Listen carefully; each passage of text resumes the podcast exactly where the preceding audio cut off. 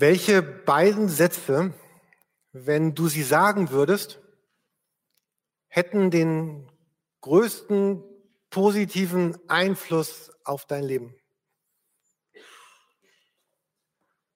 Bitte überlegt kurz, ihr müsst die Sätze gleich nicht laut sagen, auch nicht eurem Nachbarn sagen. welche beiden Sätze, wenn du sie sagen würdest, hätten den größten Einfluss, den größten positiven auf, Einfluss auf dein Leben, würden am meisten verändern. Und mit sagen meine ich jetzt sagen und tun. Also auch umsetzen, es Wirklichkeit werden zu lassen. Welche beiden Sätze wären das, die, wenn du sie sagen würdest, am meisten in deinem Leben verändern würden? Vielleicht sitzen einige da und denken, na, so eine, Frage habe ich mir noch nie gestellt, dann wird es Zeit. Vielleicht sagen andere auch, das ist ja unsinnig, was soll das? Ähm, aber es passt zu der Frage, die, die Jesus ja fragt, was willst du, dass ich dir tun soll? Was willst du, dass ich für dich tun soll? Mich hatte Freitagabend jemand gefragt, Jürgen, was müsste eigentlich passieren, damit du glücklich bist? Ich weiß nicht, ob er das fragte, weil ich so unglücklich aussah. Jedenfalls, ähm, die Frage ist so ähnlich, aber ein bisschen anders. Weil was passieren müsste, da könnte ich sagen, ja, das sind Dinge außerhalb von mir, die einfach passieren sollten. Aber hier geht es um etwas anderes. Welche Sätze würdest du sagen, wenn du sie sagen tätest, sagtest, hätten den größten Einfluss auf dein Leben? Wir sind ja gerade in einer Predigtreihe über Beteiligte der ersten Adventsgeschichte, der ersten Weihnachtszeit damals. Ich habe die, die Liste der beteiligten Personen noch ein wenig erweitert. Ihr seht sie hier neben mir. Also es geht um Zacharias, Josef, die Hirten, Engel, Maria, Simeon, Elisabeth, die Weisen, Hannah. Und heute Morgen soll es um zwei Sätze gehen, die nämlich Maria sagt. Vielleicht erinnerst du dich noch an, an deine beiden Sätze, die du dir überlegt hast, die du, die dein Leben wirklich verändern würden. Noch einmal, es geht bei diesen Sätzen nicht um irgendwelche neuen gruppendynamischen Psychospielchen, sondern diese Fragen oder diese Sätze, die du sagst, werden deine nächsten Jahre prägen, werden dich zu der Person machen, die Jesus möchte, dass du wirst. Oder wenn du sie nicht sagst und nicht tust, eben auch nicht dazu bringen. Marias erster Satz. Maria ist, ist schwanger. Der Engel war da, hat ihr gesagt, du wirst dieses Kind bekommen. Und jetzt besucht sie eine Verwandte, Elisabeth, weiß man nicht genau, wahrscheinlich eine Cousine, jedenfalls eine Verwandte. Und dann sagt Maria bei ihrem Besuch diese diesen ersten Satz in Lukas 1, 46 und 47 können wir ihn lesen. Da sagte Maria, meine Seele preist die Größe des Herrn und mein Geist jubelt über Gott, meinen Retter. Also sie sagt, Gott, du bist groß, du bist gewaltig, du bist herrlich, du bist besonders, du bist außergewöhnlich, du bist einfach fantastisch.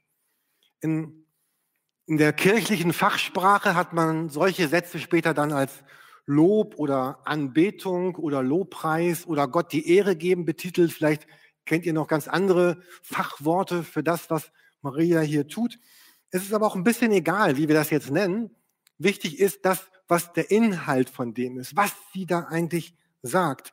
Und es geht eben um das Sagen. Es geht nicht nur darum, dass ich Dinge denke, und in meinem Herzen bewege, sondern es geht darum, das, was Maria hier tut, ob wir das nun Lob oder Anbetung oder Lobpreis oder Ehre Gottes nennen, es geht darum, dass etwas in ihrem Herzen ist, dass sie ausspricht, dass sie sagt. Das sind Worte, die sie in den Raum stellt. Es gibt ja zwei Arten von Räumen. Es gibt den sichtbaren Raum, den sehen wir gerade hier, mit uns gefüllt im Augenblick. Und es gibt gleichzeitig einen, einen unsichtbaren Raum, der auch hier ist, der, der auch diesen sichtbaren Raum füllt. Und in dieser, diese sichtbare und in diese unsichtbare Wirklichkeit hinein spricht Maria jetzt ihre Worte. Meine Seele preist die Größe des Herrn und mein Geist jubelt über Gott, meinen Retter. Also ganz grob, was, was tut sie hier? Ganz, ganz grob sagt sie, ich, ich sehe im Augenblick einmal weg von dem, was in mir gerade ist. Ich gucke weg von mir und gucke hin zu Gott. Ich gucke dahin, wer Gott ist. Und ich gucke dorthin, was Gott tut, was ihn ausmacht, wer er ist.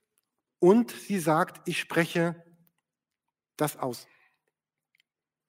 Mir ist das noch nie so stark aufgefallen wie, wie dieses Jahr, als ich die, die Texte gelesen habe zur, zur Weihnachtsgeschichte, dass äh, bis auf Josef, bei, bei, bei dem weiß man das nicht, aber alle, alle anderen Beteiligten in der Weihnachtsgeschichte, das hat mich zutiefst berührt, alle haben sie diesen, diesen, diesen, diesen Teil, wo sie diese Anbetung, diesen Lobpreis Gottes laut aussprechen.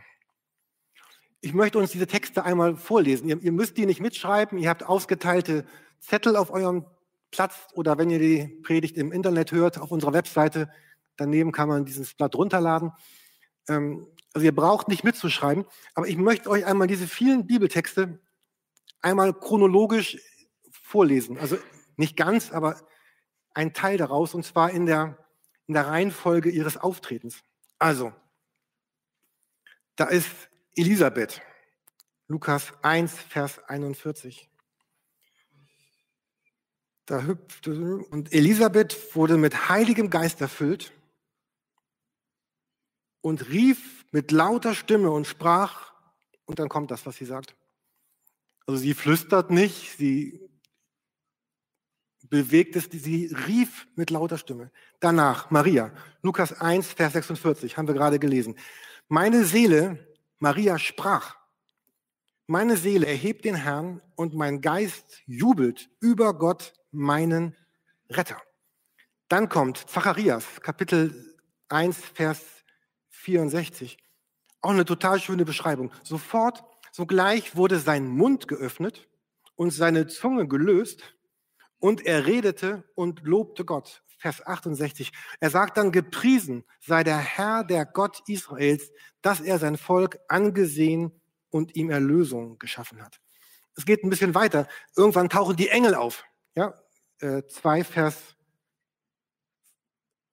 13, 14.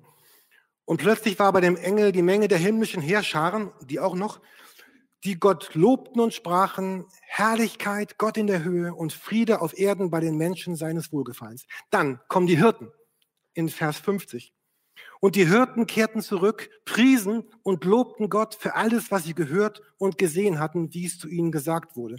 Kurz danach kommt Jesus in den Tempel und trifft auf, auf Simeon. Simeon nahm das Kind in seine Arme, lobte Gott und sprach, und dann kommt sein Lobpreis. Er trifft auf Hannah im Tempel. Lukas 2, 38. Und sie trat zur selben Stunde herbei, lobte Gott und redete. So ein bisschen später kommen die Weisen aus diese Sterndeuter aus dem Morgenland. Matthäus 2, Vers 11. Und sie sahen das Kind mit Maria, seiner Mutter, und sie fielen nieder und huldigten ihm und offenbarten ihre Schätze, opferten ihre Gaben, Gold, Weihrauch und, und, und Myrrhe. Ich weiß nicht, wie, wie euch das geht. Äh, lest die Texte gerne nochmal zu Hause nach. Als ich die letzte Woche immer wieder so gelesen habe, ich fand das sowas von berührend, wie das so in der, in der Mitte steht von all diesen Personen und diesen Engeln und diesen himmlischen Heerscharen, dass in der Mitte von all dem steht, sie sprechen laut, erheben ihre Stimme, loben Gott, preisen ihn. Und ich dachte mir, ich, ich, ich möchte auch so jemand sein. Wir haben nicht zufällig eben dieses Lied gesungen, Herbei, o ihr Gläubigen, was im Refrain immer heißt, o lasset uns anbeten, diese Aufforderung der Weihnachtszeit. Und ich, ich hatte letzte Woche so einen Tag, wo, ich, wo mir das so ganz deutlich wurde, was würde das nicht alles in, in unserem Leben verändern, wenn, wenn wir so eine Haltung hätten. Ähm, also vielleicht kann man sich das so vorstellen. Normalerweise, wir, wir leben unser Leben und, und es ist irgendwie so, dass so ganz in der Mitte unseres Lebens stehen so diese ganzen Fragen unseres Lebens. Und ich weiß, ganz viele von uns haben ganz viele Sorgen und ganz viele Fragen. Und ich habe Sorgen und Fragen. Und das ist auch wichtig. Und es gibt ganz viele Bibeltexte, wo, wo Gott darüber spricht, dass wir ihn, ihn bitten sollen und ihn, und ihn, ihn fragen sollen. Aber was wäre denn, wenn es uns gelingen würde, die Reihenfolge unseres Lebens ein bisschen zu ändern? Wenn wir sagen, wir, wir stellen all diese Fragen und all diese schweren Dinge des Lebens, wir stellen die so ein bisschen zurück. Es geht nicht darum, dass, dass wir irgendwie gleichgültig damit umgehen sollten oder dass, dass sie keine Bedeutung hätten oder dass sie, dass sie keine Relevanz haben.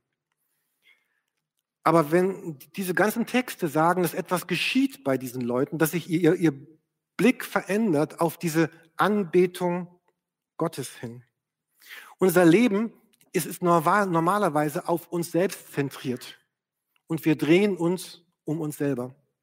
Eigentlich wollte ich jetzt jemanden werben, der seine Drohne mitbringt und hier so eine kleine Drohne fliegen lässt. Und ich bin sicher, keiner von euch hätte mir in meiner wunderbaren Predigt zugehört, sondern ihr werden, wenn dieser Drohne, und ich glaube, unser ganzes Leben ist so, dass, dass es voller Drohnen ist. Fragen, die um, oder Vögel, wer es lieber biologisch will, ganz viele Dinge schwirren um uns herum und die, und die beschäftigen uns den ganzen Tag. Und, und ja, sie wollen auch bearbeitet werden. Aber unser Leben, wir leben normalerweise ein Leben, das auf uns zentriert ist.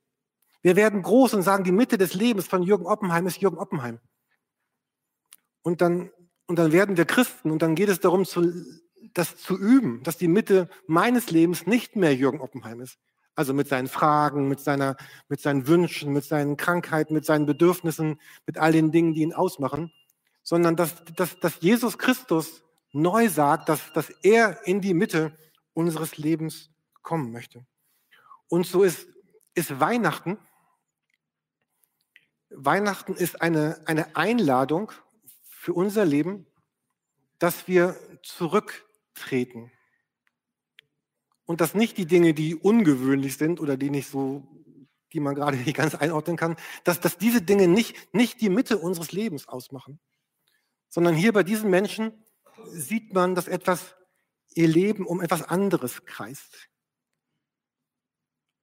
Und so ist Weihnachten eine Einladung zu sagen, ähm, ich möchte etwas umdrehen in mein Leben. Und also mir ging das letzte Woche jedenfalls so, dass als ich diese ganzen Texte las und nochmal neu gesagt habe, Jesus, wenn es, wenn es wirklich zuallererst, jetzt ohne irgendwie so blauäugig oder naiv oder abgedreht zu sein, wenn es wirklich in aller in allem zuerst um dich geht, Jesus, und ich in dir wirklich Ruhe und Frieden finde, dann, dann können diese anderen Dinge meines Lebens vielleicht ein, ein bisschen zurück.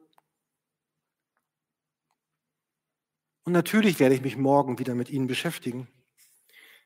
Aber jetzt einmal nicht. Und das, was Maria hier sagt, hängt aber mit ihrem zweiten Satz zusammen, den sie gesagt hat dieser Engel kommt ja und erklärt ihr, du wirst schwanger werden. Und wir haben letzte Woche ja aus, aus Josefs Sicht gehört, wie, wie schwer das auch für sie damals gewesen ist. Und es gibt einen zweiten Satz, den Maria sagt in Lukas 1, Vers 38. Sie sagt, ich gehöre ganz dem Herrn. Was du gesagt hast, soll an mir geschehen. Ich gehöre ganz dem Herrn was du gesagt hast, soll an mir geschehen. Maria lässt das zu, dass, dass Gott ihr Leben auf einen ganz neuen Weg setzt. Und wir, wir sehen diese beiden Sätze dort oben, die sie, die sie gesagt hat. Und sie übernimmt Verantwortung. Was wäre passiert, wenn sie diesen zweiten Satz nicht gesagt hätte? Dürfte Gott dir, dürfte Gott dir etwas zumuten, was, was dein Leben auf eine neue Bahn setzt? Und würdest du sagen, Gott, ja, ich gehöre ganz dem Herrn, was du gesagt hast, soll mit mir geschehen? Oder würde ich sagen, Gott, eigentlich habe ich mich in meinem Leben eigentlich ganz gut eingerichtet. Und ich bin sehr beschäftigt mit all den Fragen meines Lebens, mit dem, was ich tue, was man so tut.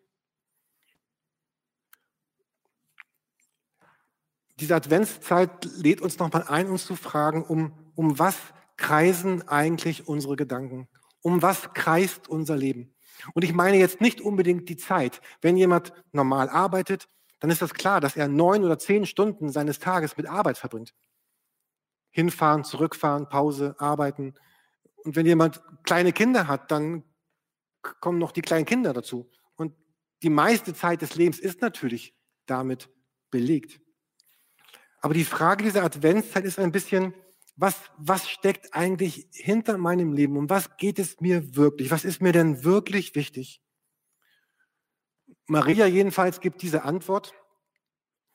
Und wenn man das mit zwei einzelnen Worten beschreiben würde, dann sind das die Worte Anbetung und Einwilligung. Maria sagt, mein Leben soll geprägt sein von Anbetung. Und ich bin jemand, der einwilligt. Ich will das tun, was, was Gott mir vor Augen gestellt hat. Ich hatte ja zu Beginn des Gottesdienstes gefragt, was, was sind denn die beiden Sätze, die du, die du sagen würdest, die den größten Einfluss auf dein Leben haben? Ich denke, bei Maria waren es genau diese beiden Sätze, die sie gesagt hat. Ein Satz der Anbetung und ein Satz der, der Einwilligung. Und was mich so berührt hat beim Lesen dieser, dieser Texte, die von dieser Anbetung oder diesem, diesem Lob Gottes sprechen, dass, dass ich, ich mir wünschte, dass, dass wir hier eine, eine Kirche sind, dass wir Menschen sind, die denen genau das auf dem Herzen liegt, dass sie sagen, wir möchten Menschen sein, die neben dieser Einwilligung in Gottes Wege Menschen sind, die Gott anbeten. Wenn man sich fragt, was bedeutet Anbetung eigentlich, dann könnte man sagen, Anbetung bedeutet eigentlich drei Dinge dass, dass mein Denken und mein Herz sich bei Gott aufhält.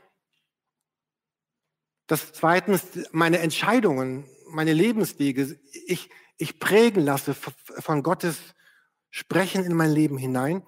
Und es hat drittens etwas zu tun mit, mit den Worten, die ich sage, mit den Worten, die ich ausspreche. Und was, was hier eben passiert in dieser Adventsgeschichte, in dieser Weihnachtsgeschichte, dass, dass, dass Gott dass die Menschen es zulassen, dass Gott ihr Leben um, umkehrt, umdreht, dass er neue Dinge hineinlegt und dass sie sagen, ja, wir wollen das. Wir wollen dich anbeten. Und ich möchte gerne noch ein, ein ganz paar Worte über diesen, diesen, dritten, diesen dritten Teil der Anbetung sprechen, weil es gerade in diesen Texten auch darum geht. Anbetung hat etwas zu tun mit den Worten, die ich sage, mit den Worten, die ich ausspreche, dass ich sage, Gott, du bist der und der. Gott, du tust das und das. Jesus, du bist der, deine Auferstehung, dein Leben. Wir haben so geworben im letzten, letzten Jahren, das Vater unser zu beten. Ich wünschte, wir, wir tun es alle. Ich weiß es nicht, vielleicht tut ihr es jeden Tag zu Hause. Und es beginnt damit, Vater unser im Himmel, geheiligt werde dein Name. Das sind, und dann, dass wir unsere eigenen Worte der Anbetung finden dazu. Ich würde uns einen Bibeltext zeigen, Epheser 3, Vers 20 und 21. Da, da heißt es so, dem aber, der weit über die Maßen mehr zu tun vermag, als wir bisher bitten oder verstehen, gemäß der Kraft, die in, in uns wirkt, dann heißt es, dann ihm sei die Ehre in der Gemeinde, in Christus Jesus, auf alle Geschlechter der Ewigkeit und der Ewigkeit dass, dass im Epheserbrief Gemeinde so beschrieben wird, dass es ein Ort ist, wo Menschen zusammenkommen und, und Gott in die Mitte stellen. Ihm sei die Ehre in der Gemeinde, in Christus Jesus. Ein Ort, wo Menschen sind und die, die, die sagen, die es, die es aussprechen, die Anbetung in die Mitte stellen. Es gibt äh, einen Bibelvers, den ich uns gerne nochmal vorlesen möchte. 1. Timotheus 2, Vers 8. Da geht es eigentlich ursprünglich um Männer. Ich bin aber ganz sicher, dass er genauso für Frauen gilt. Ähm, da sagt 1. Timotheus 2, Vers 8, ich will nun, dass die Männer an jedem Ort beten, indem sie heilige Hände aufheben, ohne Zorn und ohne zweifelnde Überlegung. Ich bin mal gestern in Gedanken unsere Männer durchgegangen und ich frage mich, wer von uns also warum tun wir das eigentlich nicht? Ähm, warum stehen wir nicht auf, heben unsere Hände und beten? Wenn man in die Bibel reinschaut, also eigentlich gibt es das nicht, dass man irgendwo sitzt und darauf wartet, dass das nächste passiert. Also, also es war immer so, dass Menschen haben, haben gekniet oder haben gelegen oder haben gestanden, haben ihre Hände erhoben. Also das, es geht eigentlich darum, dass wir ja, in Bewegung kommen, dass wir, genauso wie wir beim Abendmahl neuerdings ja immer nach vorne rufen, weil wir sagen, ja, ich, es geht um dieses Bekenntnis. Paulus sagt, ich, ich will, dass Männer aufstehen und ihre Hände heben und Frauen dürfen das auch. Also, ähm, es gibt eine Geschichte, die hat mir jemand von euch erzählt, die hat das vor Jahren erlebt, aber nicht hier in dieser Kirche. Eine Person, die in einer anderen Kirche war und die hat gebetet und sie hat die Hände gehoben beim Beten. Und dann hat ein anderer Christ gesagt, was machst du denn da? Das ist Spinnkram, das machen wir nicht. Und diese Frau hat gesagt, oh, bis, bis heute kann ich meine Hände nicht heben beim Beten, weil, weil ich damals diesen, diesen Fluch gehört habe, äh, diesen negativen Satz über dein Leben. Ähm, diesen, diesen anderen Vers, e, äh, Epheser 5, Vers 18. Berauscht euch nicht mit Wein, worin Ausschweifung ist, okay, sondern werdet voll Geistes. Und dann beschreibt Paulus, wie wird man denn voll Geistes? Und er sagt hier, indem ihr zueinander in Psalmen und Liedern und geistlichen Liedern redet und dem Herrn in euren Herzen singt und spielt. Hier geht es um zwei Dinge. Es geht um das, um mein Herz und um mein Reden und mein Sprechen. So, einen Vers habe ich noch, den ich euch gerne zeigen möchte, der mir ganz wichtig ist. Römer 10. Da redet Paulus über den Glauben. Wie denn, was Glauben bedeutet, wie, wie Glauben funktioniert. Und er sagt, nahe ist dir das Wort deinem Mund und deinem Herzen. Du weißt das Wort des Glaubens, das wir verkünden. Und jetzt, denn wenn du mit deinem Munde bekennst, Jesus ist Herr, und in deinem Herzen glaubst, Gott hat ihn aus den Toten auferweckt, so wirst du gerettet werden. Was Paulus hier sagen will, ist, dass Glaube ist nicht etwas, was in meinem Kopf geschieht. Glaube ist nicht etwas meines, meines Wissens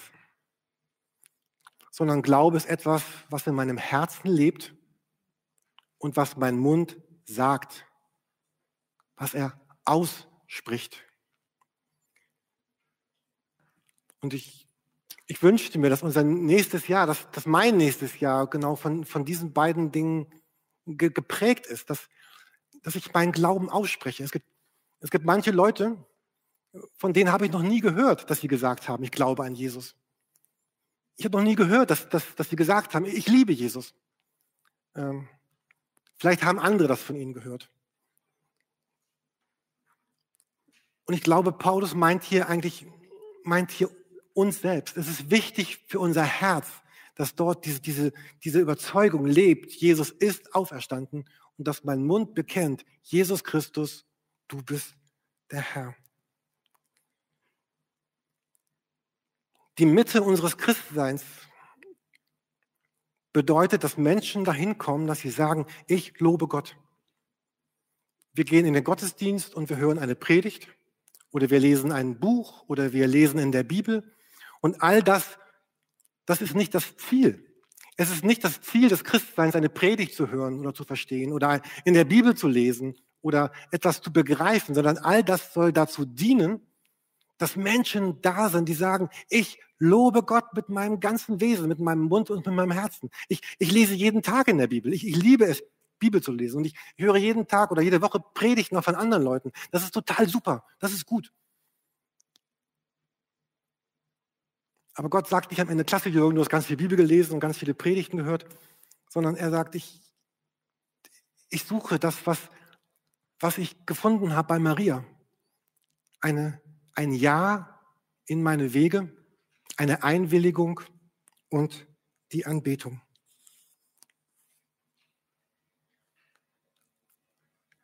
So ein Wunsch von mir für unser nächstes Jahr wäre, dass, dass wir vielleicht ganz neu eine, eine Kirche, eine Gemeinde sind, die bekannt ist dafür, dass da Leute sind, die, die haben Jesus in ihrem Herzen und die haben Jesus auch auf ihrem Mund.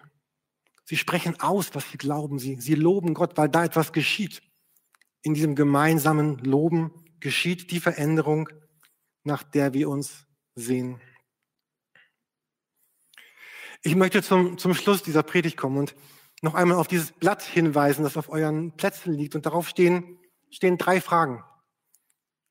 Und vielleicht magst du diese Fragen mitnehmen und diese, diese Fragen für, für dein eigenes Leben beantworten. Dort stehen diese beiden Sätze von Maria. Meine Seele preist die Größe des Herrn und mein Geist jubelt über Gott, mein Retter. Und sie sagt, ich gehöre ganz dem Herrn was du gesagt hast, soll mir geschehen? Was würde es eigentlich bedeuten für mein Leben, wenn, wenn diese Sätze auch mein Leben prägen würden? Und wie würden diese Sätze wahrscheinlich klingen in deinen eigenen Worten? Weil so, wie Maria das sagt, würden wir es ja wahrscheinlich heute nicht sagen. Aber in welchen Worten würdest du es denn sagen? Und vielleicht erlebst du und magst du erleben in den nächsten Wochen, was, was geschieht, wenn mit all deinen Sorgen und deinen Fragen, Sie dürfen ganz schön nach vorne kommen, mit all den Dingen, die uns, uns bewegen. Was geschieht eigentlich damit, wenn sich etwas umdreht? Wenn diese Dinge ein, ein bisschen nach hinten rutschen dürfen in meinem Leben? Und das vorne steht, dass ich auf, auf Jesus schaue. Dass ich sage, Gott, du bist der. Du hast das in mein Leben hineingeschenkt. Und ich glaube, dann wird es wirklich Advent und wirklich Weihnachten. Amen.